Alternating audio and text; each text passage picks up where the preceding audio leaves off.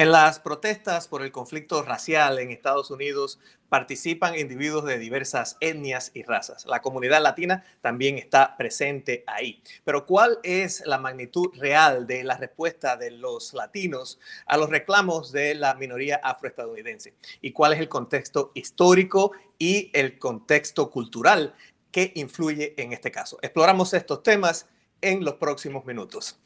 Gracias por estar con nosotros en esta nueva edición de El Nuevo Pol. Mi nombre es Irán Enríquez, los saludo desde la ciudad de Washington, D.C., la capital del país. Están conmigo en esta ocasión la doctora Odette Casamayor Cisneros. Odette es una galardonada periodista, ensayista, escritora de ficción también y es profesora de la Universidad de Pensilvania. Ahora actualmente está escribiendo un libro eh, precisamente sobre identidad racial y el primer artículo de este tópico que es, se llama Negros de papel, algunas apariciones del negro en la narrativa cubana después de 1959, obtuvo el premio Juan Rulfo Internacional de Ensayo en París. Odette, bienvenida. Muchas gracias, Irán. Es un placer estar aquí. Y también nos acompaña Juan Cartagena.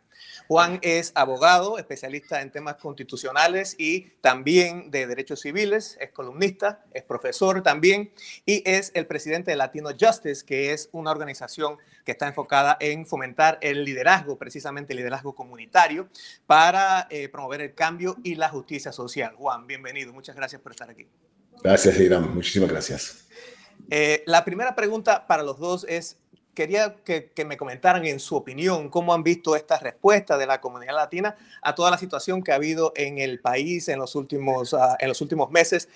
¿Cómo creen que se sientan los latinos identificados con esta lucha? Si, si quieres comenzar, de um, bueno, nuevamente muchas gracias por esta invitación creo que tal vez Juan tenga eh, eh, comentarios más directos sobre la comunidad latina. Yo quisiera más bien centrarme en los orígenes, o sea, como yo veo el condicionamiento histórico y cultural de estas comunidades, sí que en, cierto, en, muy, en gran medida propician una respuesta u otra a las protestas antirraciales que se han venido dando en los estados, en, no solo en los Estados Unidos, en muchas capitales del mundo, ciudades del mundo, durante los últimos ah, casi ya dos semanas. Eh, primero, yo pienso que hay que tener en cuenta la diversidad de la comunidad latina. Uno, eh, del punto de vista generacional, política, la ubicación de estas eh, comunidades eh, cuando digo ubicación, es en, qué parte de los Estados Unidos residen. Y más importante aún, y es esto lo que quiero, eh, donde me quiero extender un poco, en el origen, o sea, de qué país de América Latina provienen estas comunidades, lo cual, por supuesto, condiciona, eh, o sea, condiciona su respuesta en la medida en que es importante comprender las políticas y culturas raciales implementadas, por ejemplo, en Cuba, en República Dominicana, en México, en Perú, y que luego, por supuesto, de las cuales son hereditarias luego estas comunidades una vez que están en los Estados Unidos. En general, hay que comprender que en América Latina eh, pervive desde hace más de 400 años el mito de la de alguna manera, el mito de la democracia racial que engloba un fenómeno poco em, estudiado como fenómeno social en los Estados Unidos, que es el mestizaje. Pienso que hay eh, ciertos conceptos fundamentales como supremacía blanca y eh, privilegio blanco que son considerados en Latinoamérica y estos conceptos se, o sea, se, se reproducen por en, una vez que llegan a los Estados Unidos, considerando que tanto la supremacía blanca como el privilegio blanco son fenómenos que ocurren solamente en los Estados Unidos. Se aduce que eh, la discriminación es mucho mayor en los Estados Unidos que en América Latina, eh, utilizando nuevamente este, este mito de la democracia racial o el gran que nos une a todos, cuando no es así. Y yo creo que en estas protestas que se han ido dando en los últimos días, em, en, en, la forma en que se responde por uno u otro sector, vamos viendo como muchos latinos desafortunadamente, no se sienten cómodos con la idea de reconocer cómo ese misma, esa misma discriminación, esos mismos problemas raciales, esa misma supremacía blanca y ese mismo privilegio blanco existen no solo en América Latina, sino en, sus en las comunidades latinas en Estados Unidos. En mi opinión, esa es la razón, digamos, muy esencial, muy fundamental por la cual muchos se han mostrado en contra de estas protestas, porque eh, adoptar una, mm, una posición radicalmente antirracista para muchos significa renunciar a, los, a, reconocer los, sus privilegios como persona considerada no blanca. Y véase cómo lo utilizo. No estoy diciendo que sean, o sea, es como socialmente son considerados dentro de sus comunidades como, perdón, como, sorry, como no negros, mejor dicho. O sea, los privilegios que, eh, que, que gozan socialmente en tanto personas no negras en las sociedades, tanto latinoamericanas como en los Estados Unidos. Y esto habla de, de algo que es una, un concepto que se ha escuchado también últimamente, eh, que es el tema del llamado colorismo dentro de las comunidades. Eh, ¿puedes, eh, ¿qué, ¿qué, entendemos por, por, por, colorismo y cómo se manifiesta esto? Bueno, el colorismo, de, hecho, es algo que eh, quizás existe con mayor intensidad en América Latina por la función. Bueno, primero, el colorismo es la diferencia, valoración social que recibe un individuo en función del grado de coloración de su piel. en los Estados Unidos, eso, digamos, que existe menos intensamente que en Latinoamérica. Y no estoy diciendo que no haya mestizaje, por supuesto, en los Estados Unidos, sino que simplemente la, la categoría de mestizaje no ha adquirido históricamente la connotación social que tiene en Latinoamérica. O sea, ser mestizo o mulato en algunas partes de América Latina tiene una connotación social diferente a ser negro. O sea, existe esta pirámide social en la cual mientras más oscuro se es, más negro se es, más cerca se está imaginariamente de África, lo cual se relaciona en nuestras sociedades con la barbarie en contra de lo más cercano a lo blanco, a lo europeo, que es considerado, por supuesto, como más civilizado. Eso es lo que entendemos por colorismo y que, por supuesto, es, o sea, desafortunadamente, pero por supuesto, es importantísimo para entender las políticas y culturas raciales en Latinoamérica y por las comunidades latinas. Y, creo que además, una vez que estos latinoamericanos están en los Estados Unidos, estas situaciones son, eh, o sea, son, son, se, complejizan aún más al, eh, tener estos, eh, estas, estas estructuras raciales latinoamericanas dentro de la estructura racial anglosajona, que como bien sabemos es un poco más diferente.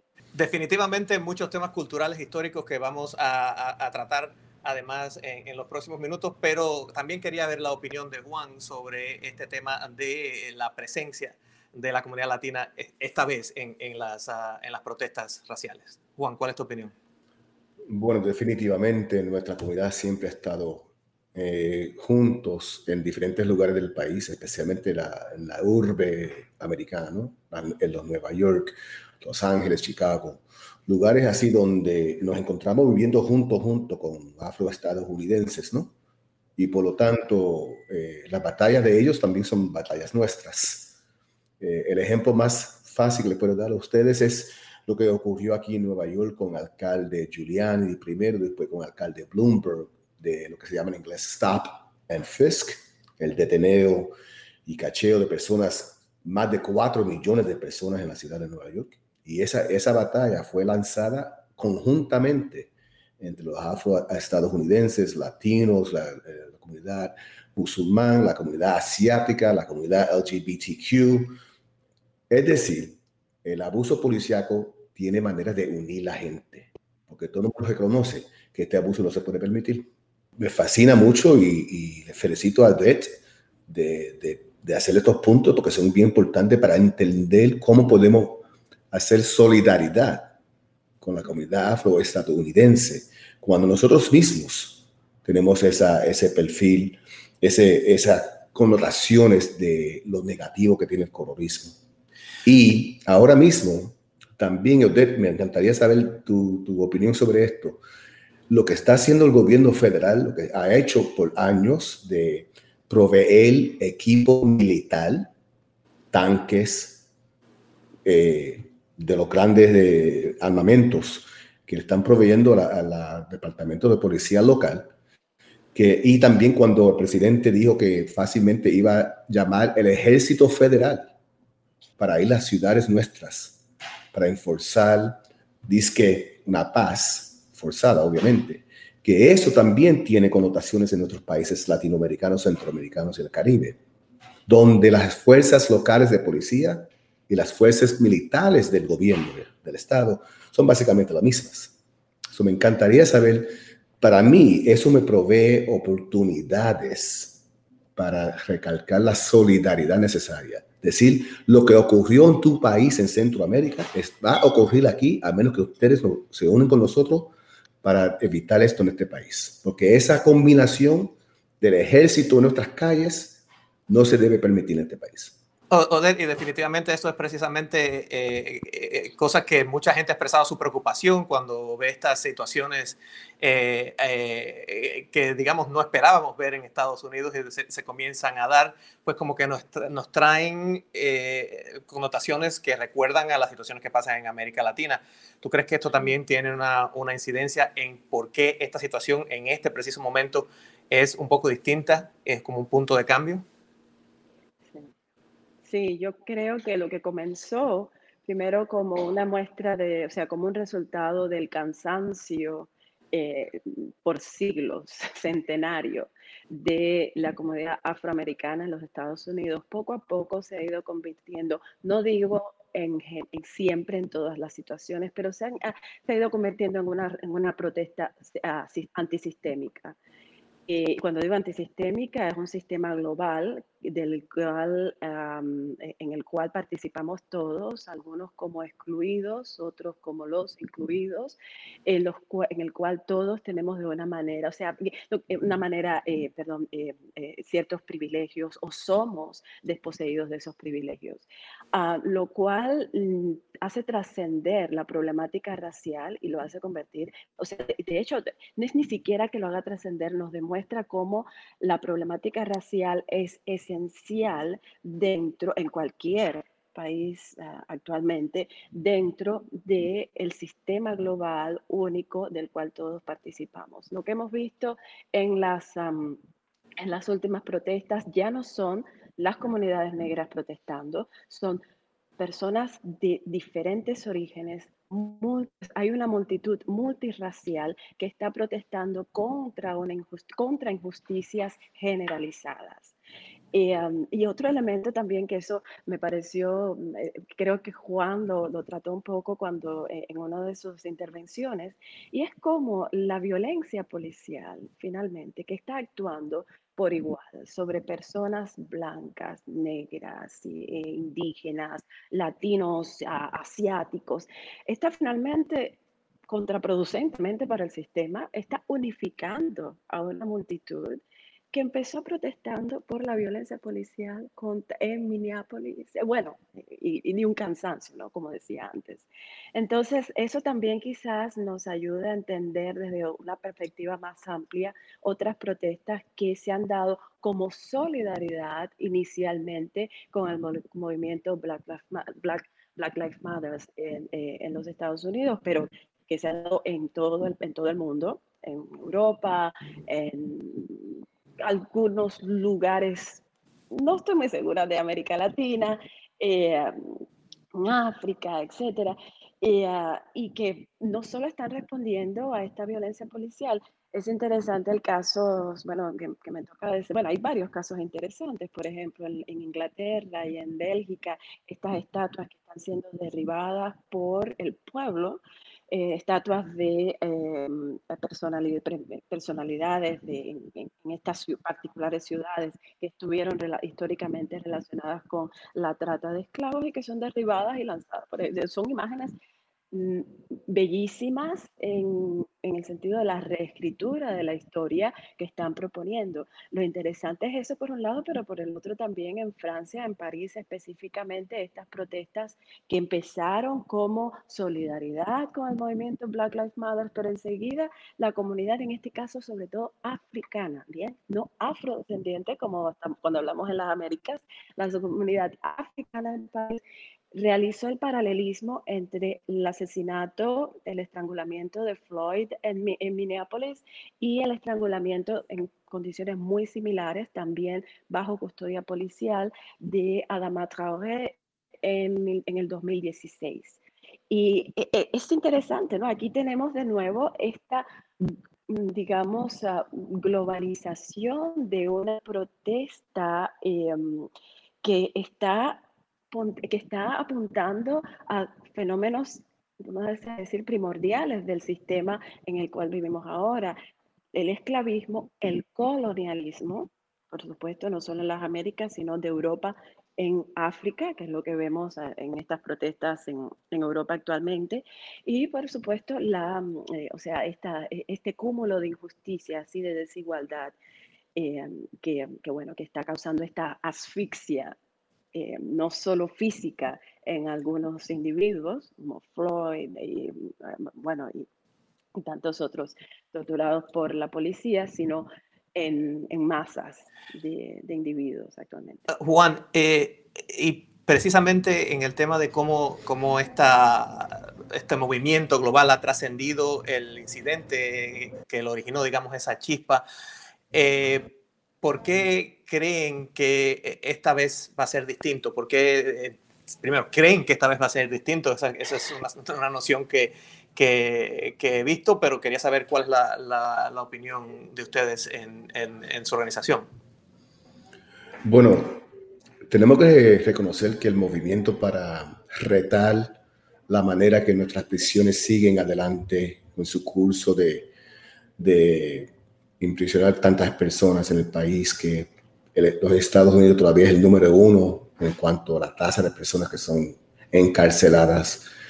El movimiento de activismo, de organizadores, de, abogados, etcétera, que está retando todo que tiene que ver con la fianza para una persona para entrar al sistema, para cerrar prisiones y cárceles, para eh, asegurar que el dinero sea adecuadamente invertido en lo que es para evitar la pobreza y la presión, en el enfoque del sector privado, el sector privado que se enriquece con cada persona que está puesta en una jaula, porque eso es lo que es, lo que está pasando. Todo eso tiene dan años y años y años hasta este año que coincidentemente viene con un presidente que no quiere nada, nada, nada de ver con con vigilar su propia policía y ha dicho desde que empezó que los litigios contra el Departamento de Policía ya se acabaron. Pues llegamos en este momento, 2020, donde todo eso ya estaba en, camino y ocurre esto. Para mí la esperanza es bien, bien, bien importante, bien, bien, bien fácil para, para entender y bien para mí fácil para identificar por primera vez como país estamos cuestionando por qué tenemos tanta policía. Por primera vez en el país estamos cuestionando si es necesario tener un departamento de policía. ¿Por qué no, nosotros mismos proveemos nuestra seguridad? Por primera vez en el país estamos completamente retando el hecho de por qué el gobierno le provee tantos fondos a un departamento una, una rama del gobierno que causa tanto daño. Y, y eso es eso, eso para mí es un punto bien clave. Obviamente son temas controversiales que eh, van a seguir a, debate eh, y hemos visto incluso que ha comenzado a gestarse legislación al respecto, así que eh, ahí me imagino que es donde ustedes piensan que pueden hacer alguna incidencia en el tema de avanzar los puntos que la organización está tratando de, cambiar a, nivel, social. ¿Es así? Eh, definitivamente, porque por fin estamos también este, centralizando debate también en las personas que son víctimas de crimen. Nuestra raza hispana, nuestra raza latinoamericana, nuestra raza afroestadounidense, Somos también las víctimas de, mucho, de mucha violencia. Las personas que causan violencia no es la primera vez que ellos enfrentan violencia. En inglés se dice hurt people, hurt people. Eso es decir, que estamos hablando de una, unas, unas cosas que de violencia que queremos romper. Y por fin estamos teniendo un debate serio de evitar la manera automática que existe en el país para encarcelar. Porque no es encarcelar para eh, rehabilitar, es encarcelar, encarcelar para penalizar, para hacerle la vida más difícil todavía.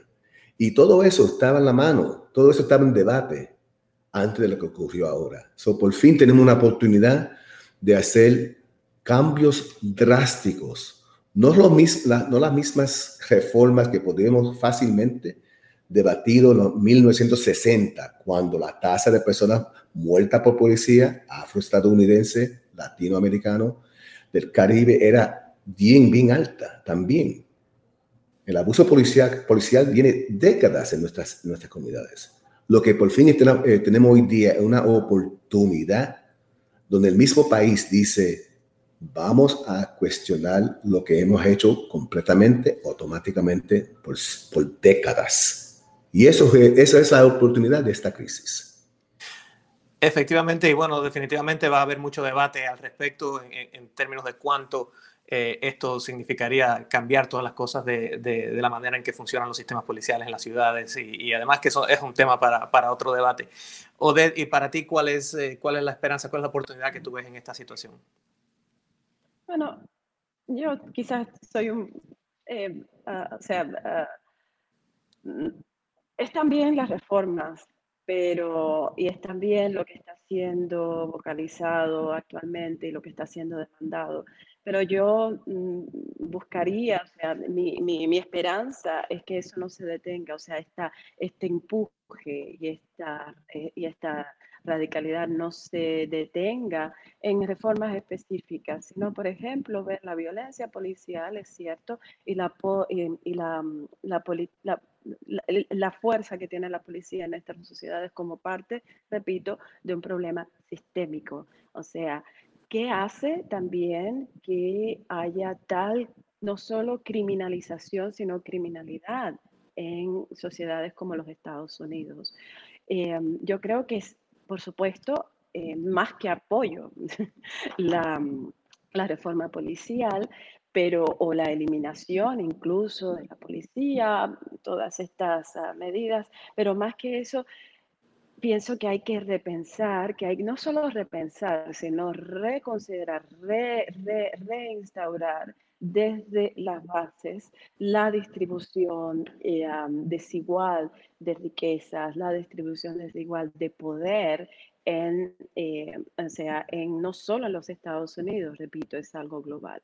Es muy, digamos, muy esperanzador y muy hermoso, por ejemplo, que corporaciones o personalidades eh, muestren esa solidaridad. De hecho, ya el término es controvertido, solidaridad con el movimiento Black Lives Matter, mi, pero mi pregunta es es en la vida concreta, en la vida política, en las prácticas y políticas concretas de todos los días, cómo esas corporaciones, cómo esas, esas, esas personalidades realmente no apoyan un movimiento como Black Lives Matter, sino apoyan a toda la sociedad por igual. Y no, repito, algo que dije, momentos antes, y no, y no reconocen su participación dentro del mantenimiento de la supremacía blanca y su eh, beneficio, el beneficio que obtienen como personas con poder y que no son, o sea, que no sufren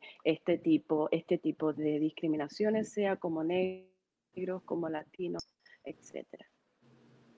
Y definitivamente, bueno, creo que un punto importante es que eh, esta situación nos está haciendo hablar de estas cosas por lo menos, y que está trayendo esto al debate, ya sea con posiciones extremas o con posiciones más en el medio, pero bueno, es algo que por lo menos se está eh, hablando eh, abiertamente eh, a nivel social. Les agradezco mucho que hayan estado con nosotros. Juan Cartagena, presidente de, de Latino Justice, y Odette Casamayor, profesora ensayista y escritora. Muchas gracias por sus opiniones y muchas gracias por toda la, la sabiduría que han vertido en esta conversación. A ustedes que nos están escuchando, les agradezco que hayan estado con nosotros. Mi nombre es Irán Enríquez. Nos vemos en el próximo episodio.